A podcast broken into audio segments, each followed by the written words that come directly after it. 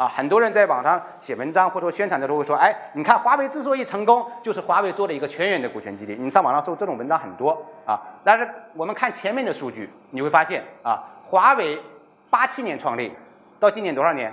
三十二年，对吧？啊，三十二年的时间，它有了十九万的员工。三十二年时间到今天，它才是百分之五十的员工被股股权激励的。